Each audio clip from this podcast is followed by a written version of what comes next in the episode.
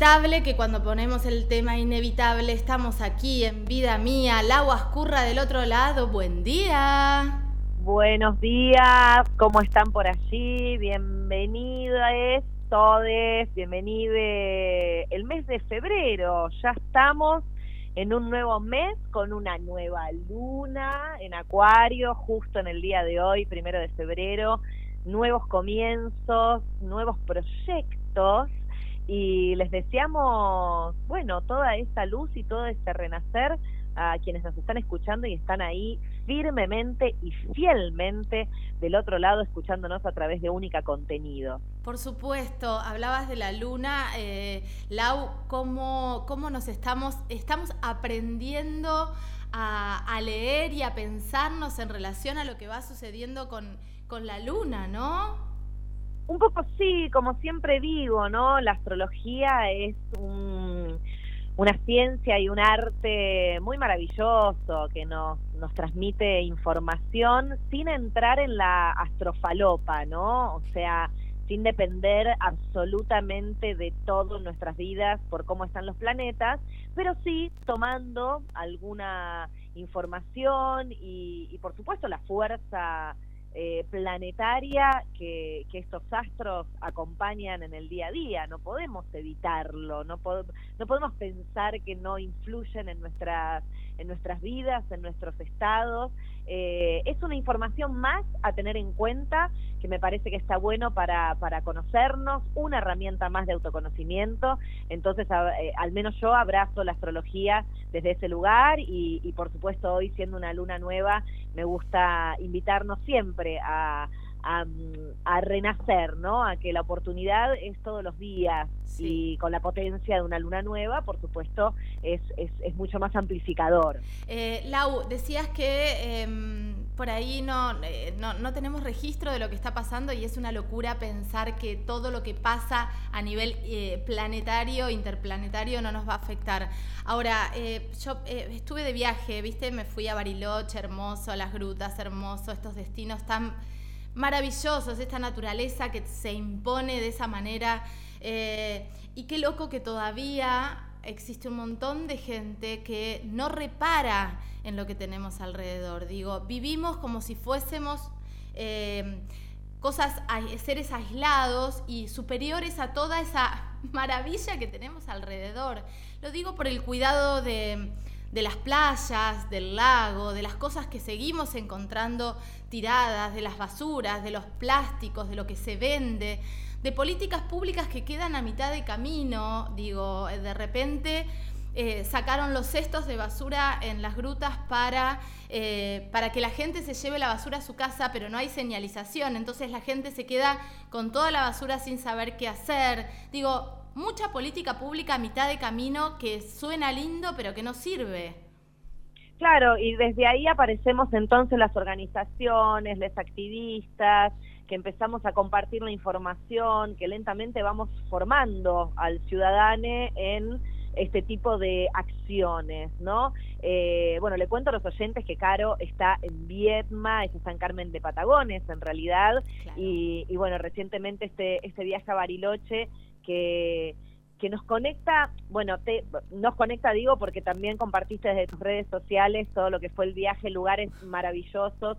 Si bien tu misión fue otra, en Bariloche eh, pudiste compartir lo que es la, la naturaleza y, y qué loco, ¿no? Que, que las personas no estén cuidando la naturaleza cuando lo que quieren hacer cuando llega el momento de las vacaciones, el verano, es estar en un lugar junto con la naturaleza, ¿no? O sea, esa contradicción que también forma parte de, la humanidad y de nosotros en este presente, en, no cuidamos la naturaleza, no le damos pelota, pero cuando llegan las vacaciones queremos estar en un lugar hermoso y divino que nos ofrezca paz y eh, verde y un agua donde nadar y refrescarnos. Este concepto de los recursos, ¿no? Basta de hablar de recursos, no son recursos para nosotros, o sea, para nosotras, nosotres. Eh, esto de tomar de la naturaleza lo que se nos canta y no reparar en nada. Ahora, eh, hoy tenemos un programa, Lau, donde vamos a hablar de, esto, pero en lo, grande. ¿Cuántas cosas se están haciendo? Digo, ¿cuánta política pública negociado y eh, acuerdos se están haciendo para terminar de destrozar todo en todo el territorio nacional. y esto lo decimos con mucho dolor, no hay provincia que no esté saqueada por la mega minería o por los agrotóxicos o por eh, el desmonte o por en algún lugar estamos haciendo mierda el territorio. Sí, y recién ahora, de alguna manera, desde el activismo lo vamos visualizando, ¿no? Invitamos a pensar que, bueno, esto mismo, no son recursos naturales, es la naturaleza. Y, y entonces no podemos usar en nombre de ella eh, eh, el, el, beneficio solamente para los seres humanos y solamente para una situación económica mientras estamos destruyendo todo el entorno. Esta es una primera eh, reflexión interesante, ¿no? Para que pensemos entre todos y, y, principalmente, bueno, hoy vamos a viajar por la provincia de La Rioja y también vamos a, a hablar y seguir profundizando sobre la letra chica de muchas cositas que pasan en la ciudad autónoma de Buenos Aires, ¿no? Eh, antes de, compartirles un poquito quiénes van a ser nuestros invitados del día de hoy, eh, no podemos no mencionar lo que pasó en la última semana respecto a los nuevos derrames de petróleo.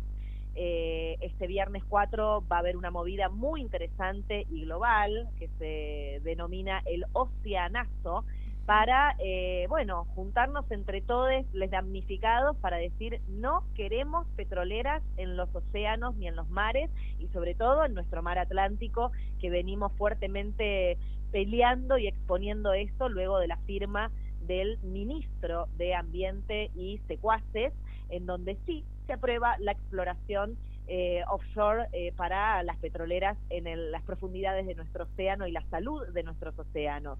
Eh, en Perú hubo un derrame a 100 kilómetros de, la costa. La magnitud del derrame de petróleo en el mar de Perú es el doble de lo que Repsol calculó. O sea que también Repsol miente frente a eso, ¿no? En la petrolera española admite que el vertido solamente fue de 10.396 barriles es, es, es una cantidad que, que nos abruma de solo pensarlo. Esto pasó en Perú. Eh, la semana pasada, bueno, 31 de enero, sí, no, antes de ayer, Tailandia, ayer, buscan contener un derrame de más de 50 mil litros de petróleo en las costas de Tailandia. Esto fue el, el oleoducto, que es propiedad de la empresa Petroleum Refining Public Company Limited, eh, y se estima que fueron entre 20 50 toneladas de este material. Temen ah. por el impacto ambiental en la zona por las barreras de corales y las playas turísticas. Estoy eh, replicando las eh, titulares del diario Ámbito, ¿no? En, en, este momento. Y Ecuador, bueno, Ecuador ya vimos lo que pasó la semana pasada y quienes no vieron, les invitamos a que vean, afectó a dos ríos, miles de afectados en Ecuador por un derrame de crudo en el Amazonia en el Amazonia. Una roca rompió un oleoducto, lo que dejó a residentes de comunidades indígenas sin acceso al agua y a la pesca y el horror, el horror de este escenario en lo que implica. Entonces, como diría el buen amigo Inti Bonomo, en todos estos derrames de petróleo eh, hubo horror en esta última semana. Entonces, el que te dice que es imposible que no pase porque no pasó nunca, está mintiendo. O sea, estos derrames de petróleo suceden y por eso no queremos ningún tipo de exploración en nuestro mar argentino ni en ningún océano. No puede seguir siendo una práctica porque ya vemos lo que sucede, arruina la naturaleza y eh, contamina absolutamente todo. Bueno, acá eh, me parece, es, terrorífico lo que estás contando, pero además me parece terrorífico cómo nos pretenden subestimar, ¿no? Eh, diciendo que no existen los derrames de, petróleo, que no hay riesgo en el mar argentino, y cuando apretamos un poquito las clavijas terminan diciendo, ojalá que no pase. Digo, no podemos estar a la deriva con esta bestialidad, eh, rompiendo todo, destrozando todo. Hablas de 50 toneladas, o sea, es... Eh, no lo podemos imaginar, no lo podemos imaginar. Entonces, frente a esto, ¿qué hacemos? En principio, la comunicación y conocer de qué se trata y ponerle nombre y apellido a los responsables es un comienzo. Claro. Em, es duro, es re cruel ver todas estas imágenes y adentrarnos en, en, en, lo que significa la, la, la, bueno, la realidad del extractivismo, porque esto es extractivismo, es vampirizar a la naturaleza para convertirla en, en recursos que, que, sí, claro, que también necesitamos porque todavía el mundo sigue funcionando eh, con hidrocarburos y se necesita petróleo. Entonces, conocer esto es también empujar y ayudar a visibilizar que necesitamos otro tipo de energías, de energías renovables, de energías sustentables. Entonces es en eso en donde el mundo se tiene que poner creativo y las corporaciones tienen que soltar el, el, el malo conocido y, y, empezar a, profundizar en el bueno por conocer, que es todo, que es todo nuevo y que hay muchísima gente con proyectos espectaculares y en donde también se puede invertir, pero que no, no necesariamente significa eh, violar nuestra naturaleza, porque es violar la naturaleza. y hay proyectos interesantísimos y que no son inviables, porque lo primero que te dicen es, no, esto que dicen es inviable, no, están, están hablando desde un lugar de no conocimiento y realmente hay un montón de gente que está laburando y poniéndole mucha cabeza, mucha formación, mucho conocimiento para que se pueda pensar realmente, no en una palabra o en una letra vacía, sino en algo concreto para poder ir reemplazando toda esta bestialidad eh, por, por, acciones o por negocios, por decirlo de alguna manera, porque lo que les importa son los negocios, negocios que no dañen el ambiente. Eh, Lau, ¿te parece que vayamos con nuestro primer invitado? ¿Nos vamos a La Rioja? Ah, no, no, sí. Vámonos. Vámonos a La Rioja, por favor, escuchemos un poquito de la música de La Rioja, eh, vamos a un folclore, vamos a un folclore derecho con Chito Ceballos, quien fue un, cantante y un guitarrista muy importante que interpretó música folclórica de Argentina eh, y además está considerado como uno de los cantantes más destacados y, representativos de la música riojana. Así que vamos a sentir un poco esa, esa música y esa emocionalidad que nos transmitía Chito Ceballos para adentrarnos lentamente en la provincia de La Rioja.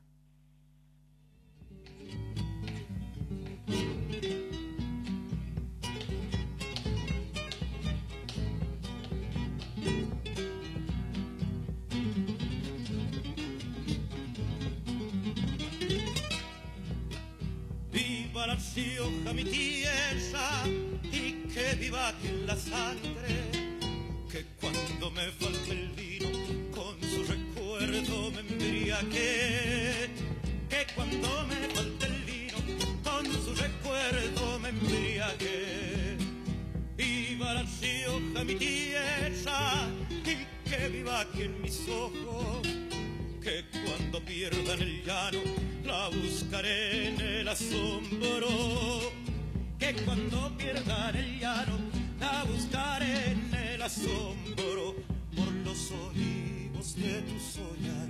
Vendría la amor del carnaval y al corazón con albahaca desnudo y diablo lo de mojar. Y al corazón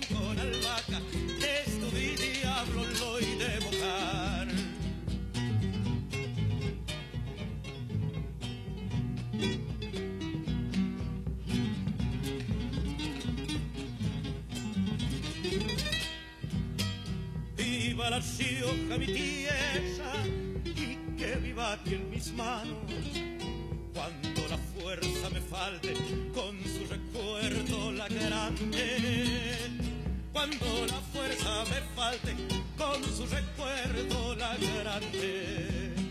Viva la Rioja, mi tierra, y que viva aquí en el alma que cuando diga su nombre a su presencia me vaya.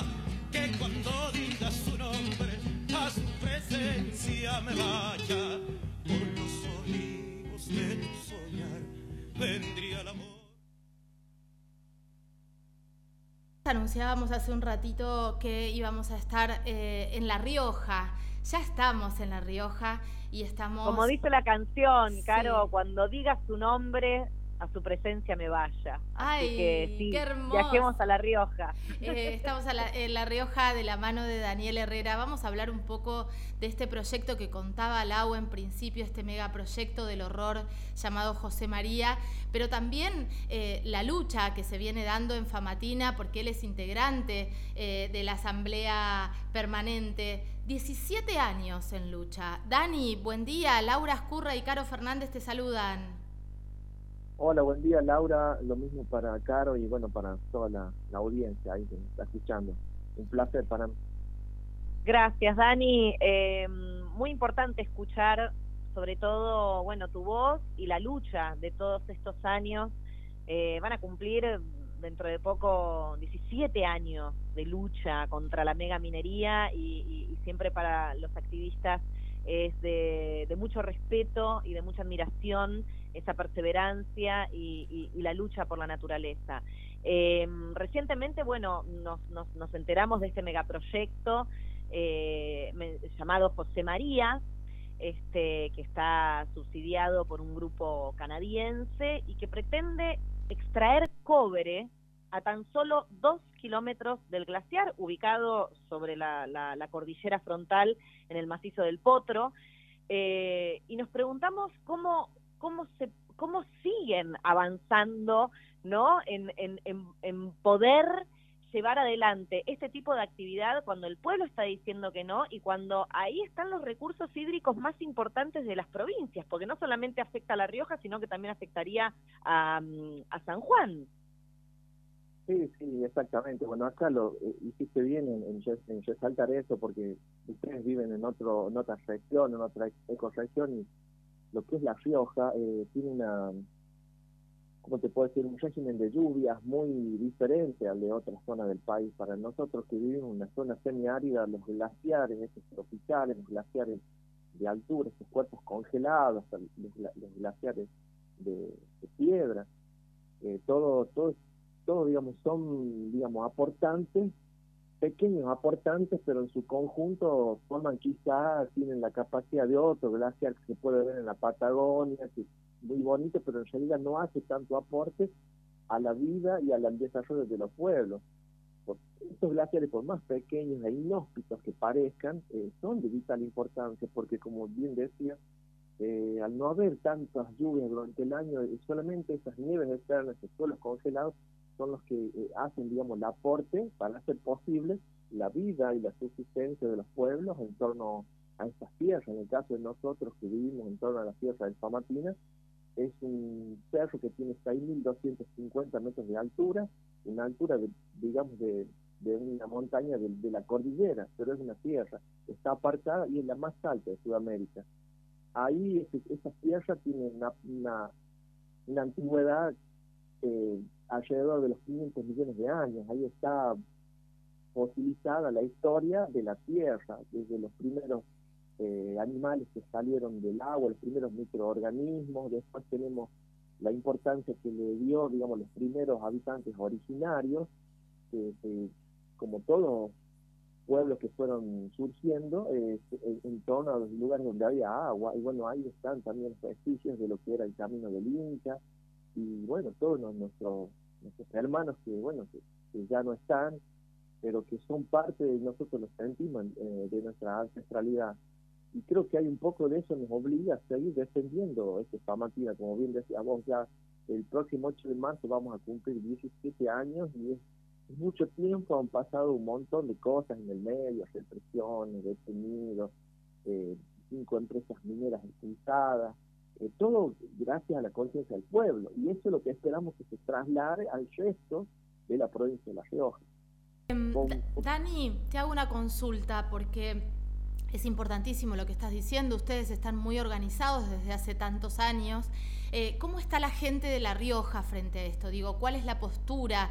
Eh, ¿Están acompañando desde diferentes provincias más allá de ustedes? ¿qué, es, ¿Qué es lo que se viene? Y se vienen tiempos muy muy difíciles porque, bueno, la, sucesiva eh, el, sucesivo endeudamiento de los diferentes gobiernos demuestra que, bueno, acá para pagar la deuda eh, solamente es basada en la lógica de más extractivismo. no existe grieta entre los gobiernos y la oposición. Eh, nosotros en estos 17 años de lucha que ya están por bien, tuvimos los dos gobiernos y ambos gobiernos insistían con el extractivismo, o sea que acá no es una cuestión de, gobierno, sino una cuestión de que nosotros como sociedad adoptemos una nueva postura frente a lo que es el, desarrollo, o sea, está bien que el mundo demande metales, demande un montón de cosas, pero nosotros siempre nos preguntamos, ¿no? ¿Por qué, ¿por qué nosotros tenemos que salvar al mundo? O sea, nosotros vivimos en nuestro lugar, es un lugar muy bonito, desde hace 17 años queremos seguir viviendo así, mega minería, pero el gobierno insiste en entrega de los territorios para satisfacer, digamos, esas demandas mundiales. Eh, vos bien mencionabas, ¿cómo lo hacen? Bueno, lo hacen a través de de la sesión de permisos mineros que no lo hacen, digamos, en anuncios públicos, como, como cualquier obra o cualquier eh, acto que hacen ellos, pero esto lo van entregando, digamos, a disposición de la empresa minera a través de los boletines oficiales. Y a partir de ahí, bueno, uno se puede entrar de los diferentes permisos que hay. Ah, últimamente están dándose en torno a lo que sería el oeste de la provincia, ya zona cordillerana, como bien lo mencionaba, donde está el Asia del Potre, que es la parte sur de La Rioja y se conecta con, digamos, como en la zona limítrofe, el norte de San Juan.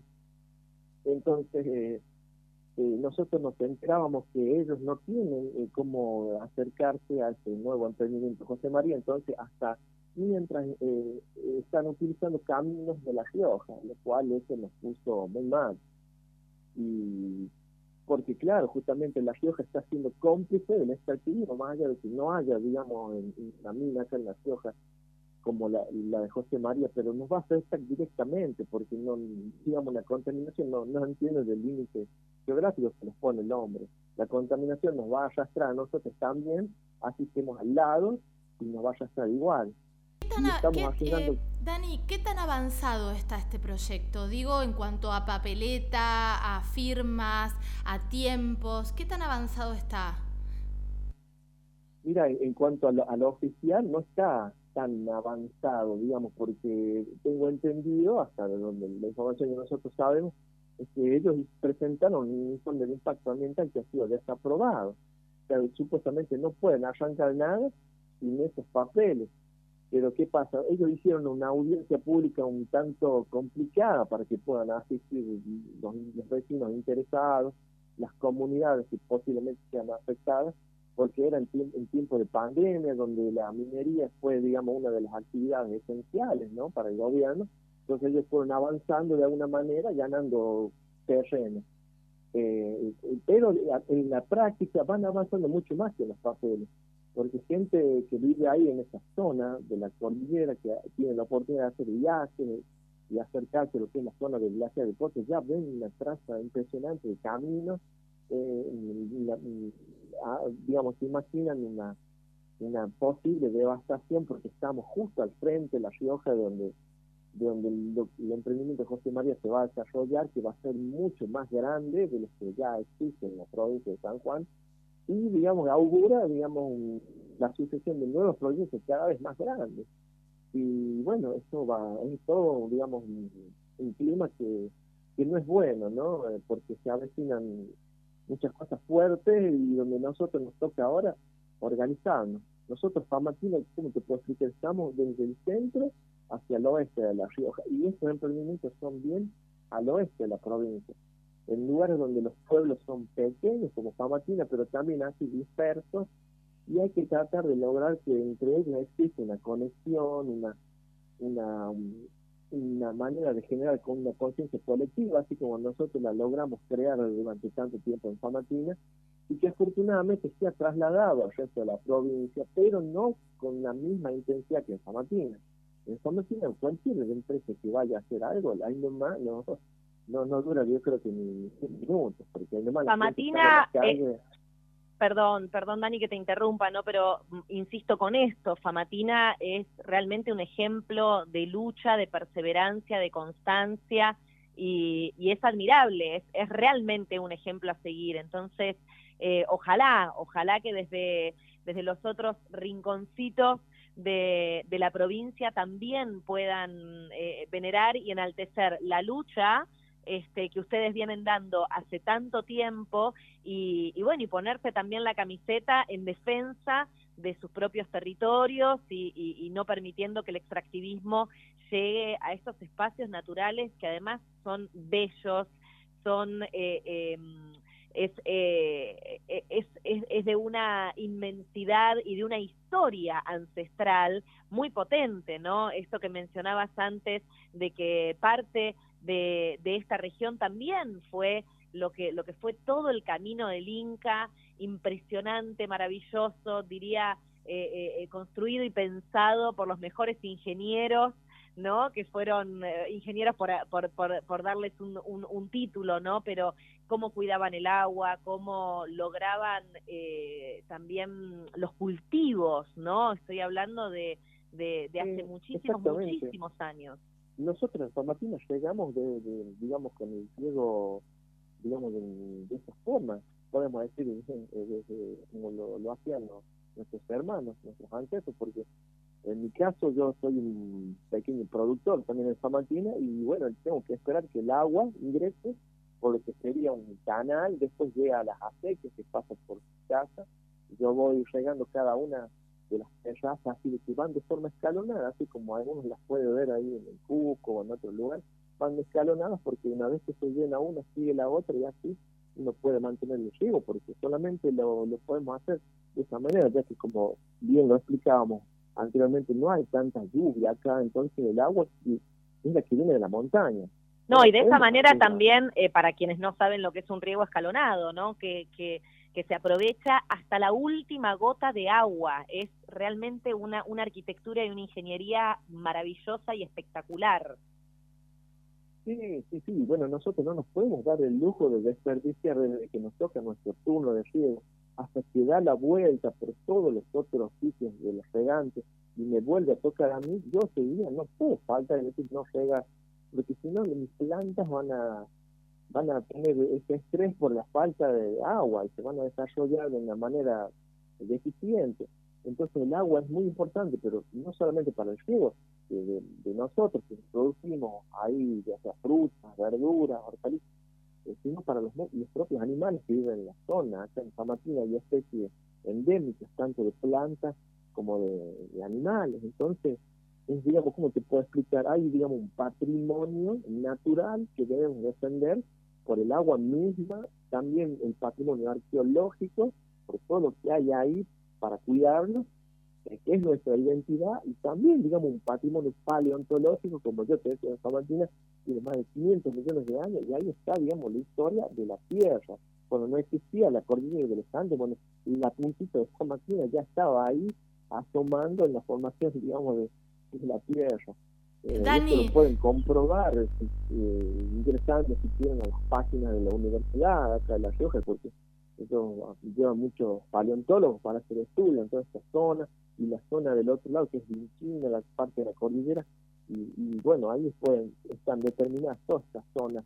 Y, digamos, poner una minería, destrozas todo. Totalmente. todo ese patrimonio eh, solamente por, por dinero, por ambición de hombre que, bueno, no está dispuesto digamos, a salir de, su zona de confort y replantearse su, actual forma de vida, eh, bueno, sí, en definitiva el capitalismo no va a convertir en esta, esta manera y que ahora ve, digamos, o pretende con discursos de, de una minería sustentable, tratar de, de, imponerse nuevamente, ¿no? Cuando sabemos que ese mismo discurso lo emplearon en Catamarca cuando se instaló hace más de 20 años la primera eh, empresa, digamos, la primera, el primer ensayo de megaminería cielo abierto, con era bajo la lumbre. Totalmente. Dani, Dani, te escuchábamos ahí con muchísima, con muchísima atención y me parece que lo importante para, para dejar, para la gente que nos está escuchando ahora, es que tenemos que estar atentos, atentas, atentes a esto, porque lo que vos decías, formalmente todavía no hay mucho, pero por abajo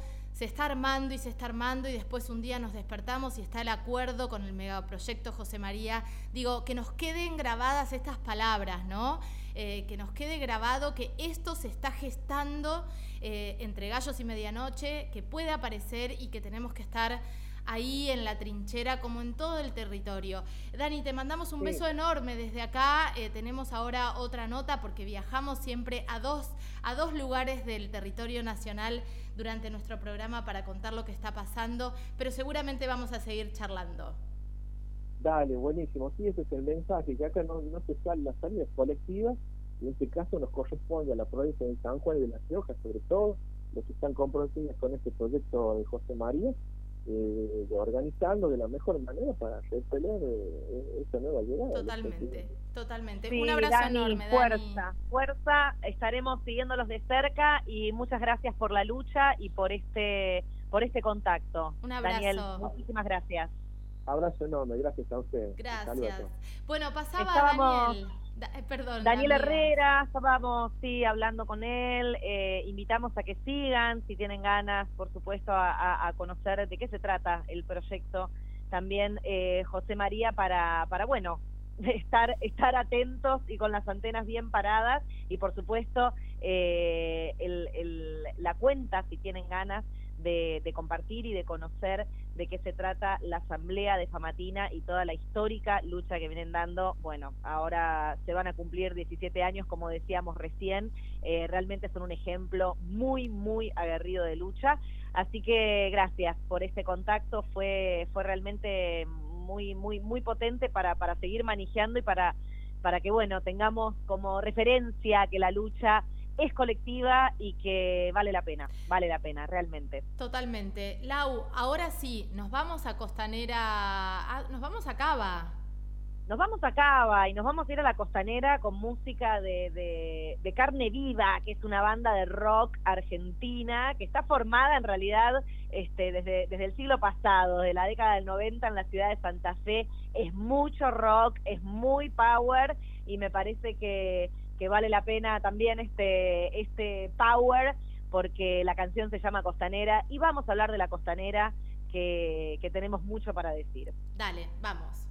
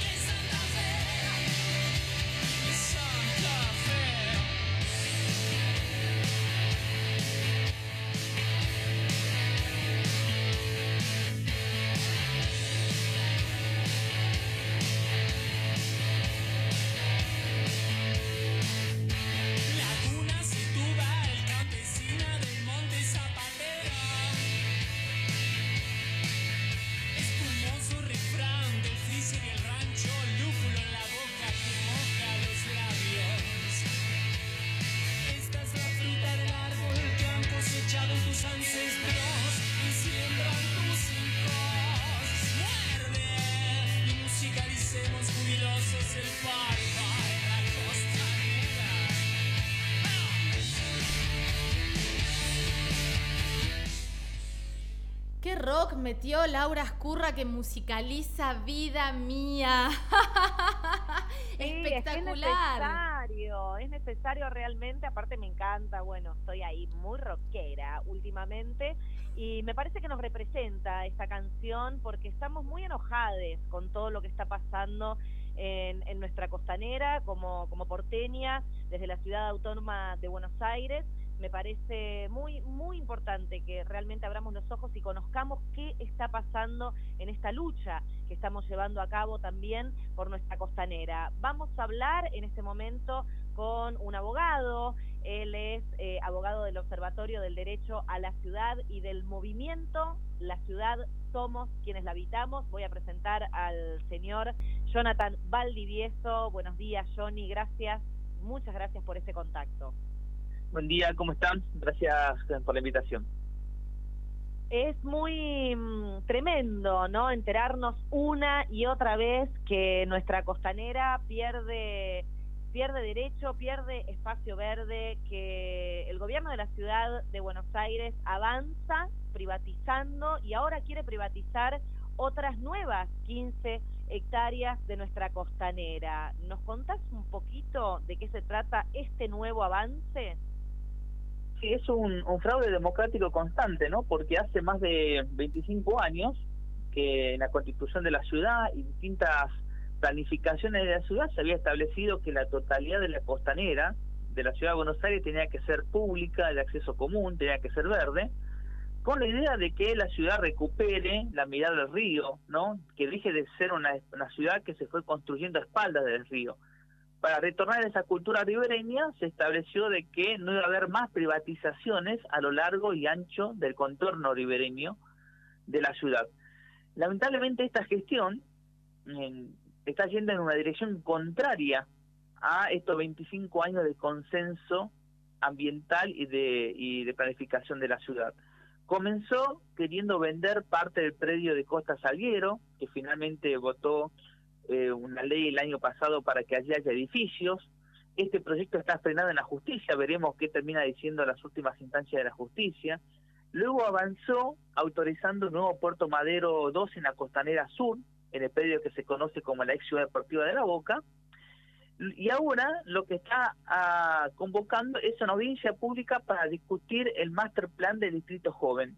¿Qué es el Distrito Joven? Es un polígono, es un sector de la costanera norte, que se quiere destinar para pueblo gastronómico, boliches, que son justamente los sectores que en los 90 se privatizaron para estos usos, ¿no? Donde ahora, donde conocemos que estaba eh, Pizza Banana, Siga la Vaca, Rodicio, el boliche Pachá. Bueno, todos esos comercios fueron privatizados por 20, 30 años en los 90. ¿Qué es lo que decía la, la planificación? Una vez que venzan esas concesiones, se tiene que recuperar la costanera y hacerla de uso común, no que estén privatizadas. Bueno, este gobierno ha decidido, bajo el paraguas y, el nombre de Distrito Joven, volver a reprivatizar todas estas zonas, que el propio gobierno confiesa que van a ser aproximadamente 14 hectáreas de tierra de la costanera privatizadas, que es aproximadamente cuatro veces más de lo que se quiere privatizar en Costa Salero, así que no es una envergadura menor de lo que vamos a, perder en la costanera. Ah, Johnny, te escuchaba con atención con este tema, entonces lo que sucede es que lo que quieren es o renovar las, las concesiones que ya hay o agarrar eh, y agarrar un par de hectáreas más para, para seguir concesionando, digo, ¿van a redoblar apuesta? Claro, exactamente es eso, porque cuando se estableció, ¿no? Esta, esta planificación de que tenemos que recuperar el derecho al horizonte, que en la ciudad de Buenos Aires más espacios verdes, que ha tenido o que la ciudadanía ha ido perdiendo relación con el río, se dijo, listo, hay un punto de inflexión, no se vuelve a privatizar más la costanera y a medida que vayan venciendo las concesiones, vamos a ir recuperándola. Bueno, esas concesiones fueron por mucho tiempo, ¿no? Estamos hablando de los 90, algunas concesiones por 20 años, otras por 30 años, y justo están finalizando ahora, y el gobierno, en vez de recuperar la costanera, lo que está haciendo es otorgando una nueva legalidad para que sigan esas explotaciones eh, comerciales. Obviamente la realidad de la ciudad de Buenos Aires ha cambiado en, último, en estos últimos 30 años. Ha incrementado la densidad poblacional, la densidad demográfica, la sobreconstrucción, necesitamos más espacios verdes. se ha ido incrementando la isla de calor en la ciudad. En estas últimas décadas ha incrementado un grado la ciudad de Buenos Aires, lo cual es mucho, ¿no? ya que también cuando hablamos del cambio climático, un grado, grado y medio es una modificación muy importante en la situación climática.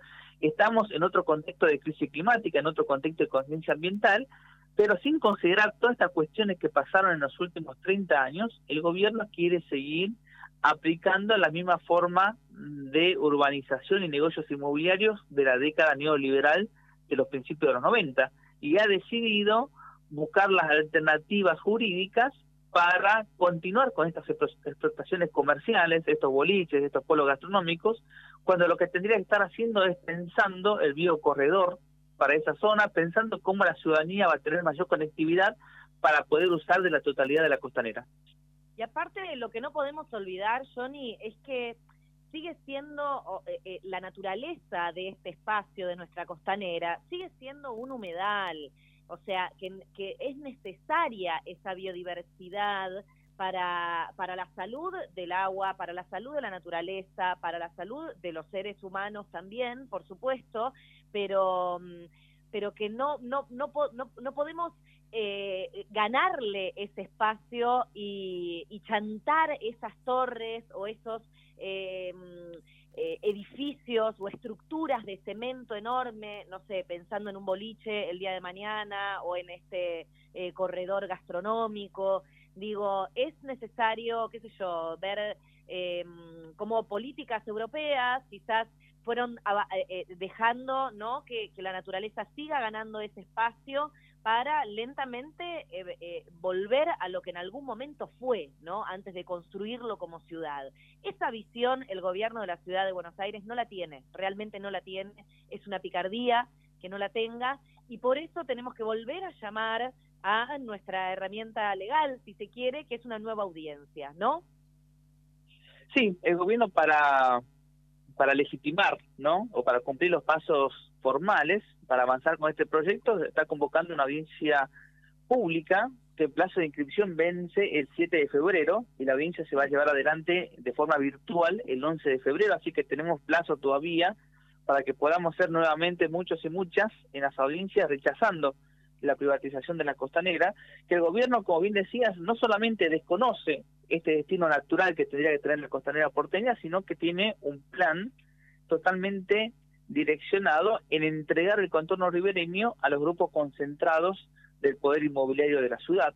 El plan del gobierno es extender Puerto Madero hacia el norte y hacia el sur de la ciudad por eso está privatizando tierras, está vendiendo, está autorizando emprendimientos inmobiliarios, está avanzando en la construcción de grandes colectores, colectores cloacales para abastecer a estos megas emprendimientos inmobiliarios, que son los que van a recuperar la relación con el río y van a tener la mirada al Río de la Plata. En cambio, el resto de la población va a seguir sin disfrutar de su costanera y vamos a seguir con las emergencias ambientales, sociales y habitacionales que tenemos en la ciudad de Buenos Aires, que también es otro de los graves problemas que tiene la ciudad y así como hay un negacionismo climático que lleva a desconocer cuál tiene que ser el destino de la costa negra, también hay un negacionismo de la problemática habitacional que lleva a que el gobierno solamente esté interesado en grandes emprendimientos inmobiliarios y se desentienda de los problemas habitacionales de la población que en la ciudad de Buenos Aires son muchos. Una ciudad Absolutamente, y además, discúlpame que te interrumpa, ¿no? Pero estas estos emprendimientos mega que pretenden hacer, obviamente que son torres de categoría, de lujo,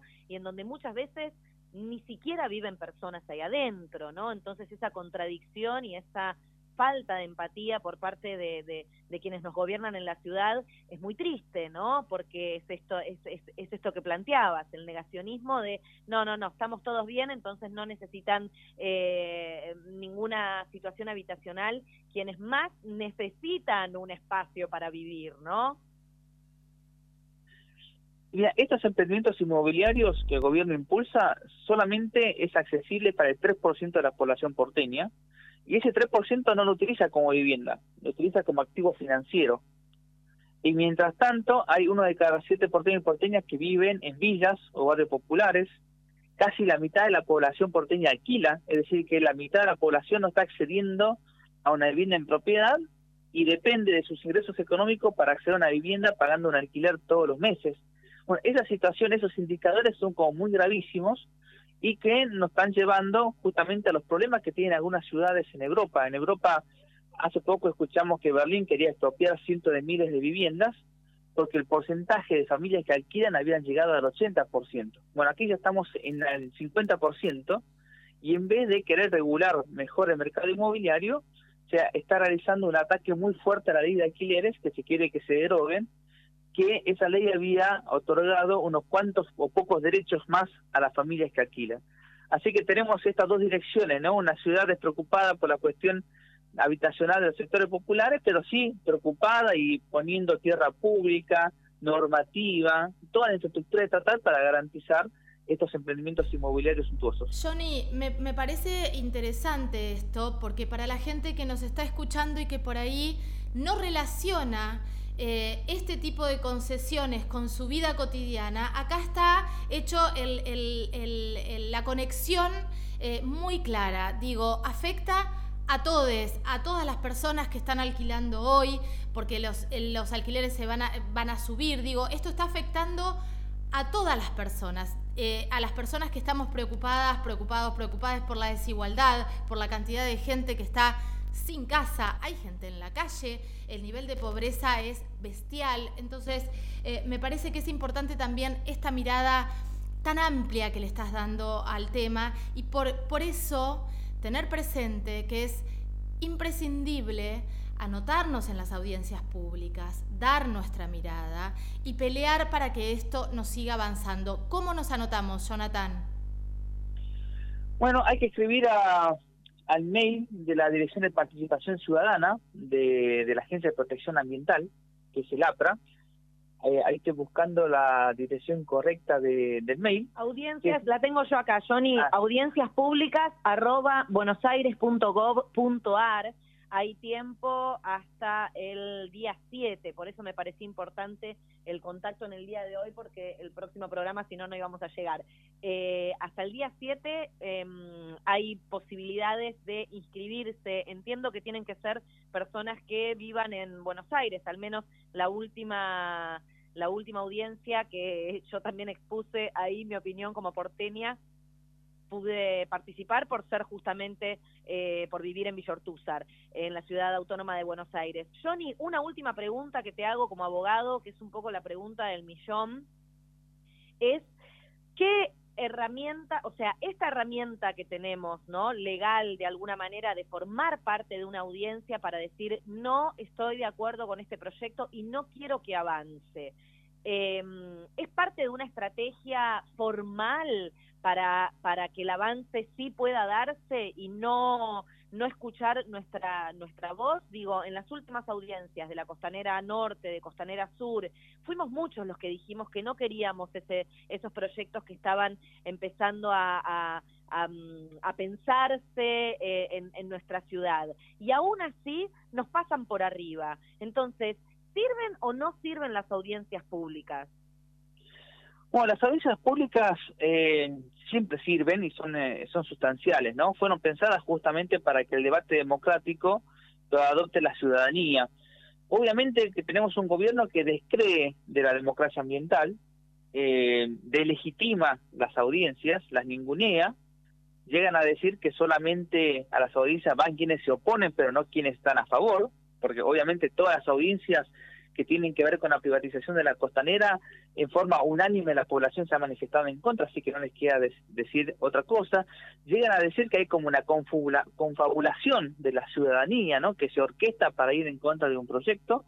Eh, así que han tratado de ningunear las audiencias públicas. Las audiencias públicas tendría que hacer el lugar por antonomasia de decisión de este tipo de políticas. El gobierno en proyectos anteriores intentó soslayar las audiencias públicas y en muchos casos la justicia frenaron esos proyectos porque no se había convocado audiencias públicas. Así que ahora lo hacen de forma obligada. no lo hacen porque crean las audiencias públicas, sino que lo hacen de forma obligada porque saben que si no la justicia va a, frenar estos impulsos. Obviamente, como no son vinculantes, eh, han decidido em, utilizar las audiencias como un paso formal para terminar haciendo lo que tienen proyectado. Eso no habilita de que se consideren a estos procesos como que respetan la Constitución, eh, porque justamente la costanera es uno de los pocos sectores de la ciudad de los cuales se ha ocupado la Constitución y ha determinado que tiene que ser pública, de libre acceso y circulación y que tiene que ser para el uso común de los porteños y porteñas. Eso está por Constitución, así que no hay ninguna ley que podría ir en contra de eso.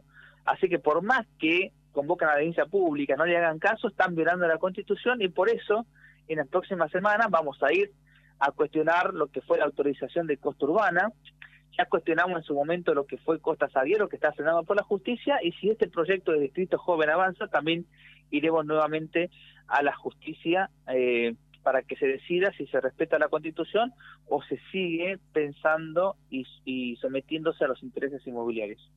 Así estaremos, Johnny. Gracias, muchas gracias por este contacto. Vamos a defender nuestros humedales, vamos a defender la costanera. Eh, justamente mañana, eh, que es el 2 de febrero, es el Día Mundial de los humedales, así que me parece que también vamos a estar eh, con ese astral acompañándonos para, para defender y anótense en la audiencia, hasta el día 7 hay tiempo y allí vamos a estar. La, la audiencia en realidad empieza el viernes 11 de febrero a las doce y media del mediodía, así que estaría buenísimo que seamos un montón defendiendo también nuestro, nuestro espacio y nuestra naturaleza en la ciudad. Gracias, Johnny, espectacular toda tu intervención, sos crack, te resigo y soy fan, así que gracias por este contacto. No, muchas gracias a ustedes por ayudarnos en la difusión y esperemos que seamos muchos. Que tengan buena vamos semana. A hacer un montón. Gracias, muchísimas gracias. Eh, Jonathan Valdivieso acaba de pasar por Vida Mía.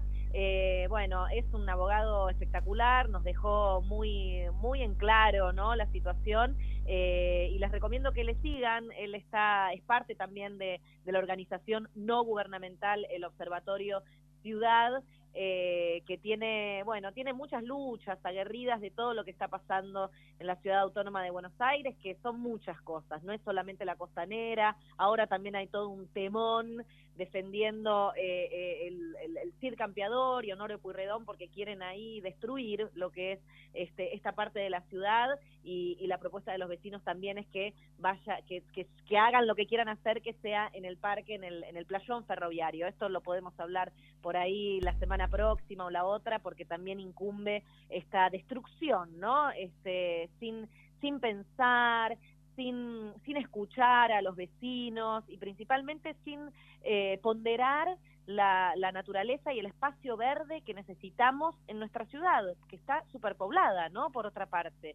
Entonces, Lau, realmente necesitamos espacios es, verdes. Es, es, muy interesante eh, cómo él hizo todo el panorama en relación a lo que está pasando en la ciudad, tocando muchísimas aristas. Digo, si no te conmueve por una cosa, te tiene que conmover por la otra, porque habló del aspecto que tiene que ver con el, aspecto ambiental, habló del aspecto social, habló del aspecto económico, habló del aspecto habitacional, habló de los derechos humanos. No puede ser que la mitad de las personas alquilen, eh, tengan que pagar con su sueldito un alquiler que te lleva más de la mitad de tu sueldo hoy en, en Cava eh, y de repente se quieran hacer este tipo de, acuerdos para que la gente construya para nada, para una cosa financiera.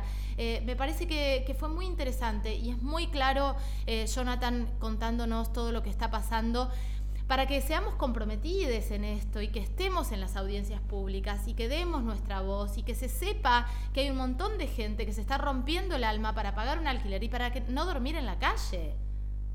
Sí, sí, sí, es, es, es, vital conocer, por eso este, este espacio y este pequeño rincón nos da la posibilidad de poder compartirlo y, y también invitarlos a todos ustedes a, a que conozcan y, y, como siempre decimos, ¿no? Eh, ayudarnos a pensar. Eh, bueno, para el cierre, para el cierre, dos avisos parroquiales que me parece también copado que estemos al tanto. Por un lado, les invito a viajar a Tras la Sierra, la provincia de Córdoba, y contarles que se están uniendo los vecinos en Luyaba Sur, en la plazoleta, este sábado 5 de febrero a las 18 horas para profundizar en dos temas que son muy muy importantes y que están verdaderamente preocupados los vecinos de la zona. Por un lado, la escasez de agua en las casas y por el otro que viene todo de, de, toda una situación por, bueno, la sequía, la situación climática que estamos viviendo y por otro lado, los riesgos de las antenas de la telefonía celular. Esto no es una boludez y me parece que es importante que por ahí la semana próxima eh, eh, o la otra podamos hablar de esto porque las ondas no son moco de pavo, sino que son una realidad y están afectando la salud de los vecinos en el territorio. Así que de esto hablaremos, recuerdo, en Córdoba, en Tras la Sierra, este sábado 5 de febrero a las 18 horas en la plazoleta de Luyaba Sur. Y por supuesto, recordarles que este viernes 4 en todo lo que es la costa atlántica y en distintos lugares del mundo se viene la marcha mundial que es el Oceanazo. Las comunidades costeras de todo el mundo están siendo afectadas por la devastación de empresas como Shell, Repsol, Wintershall o Equinor y o Equinor.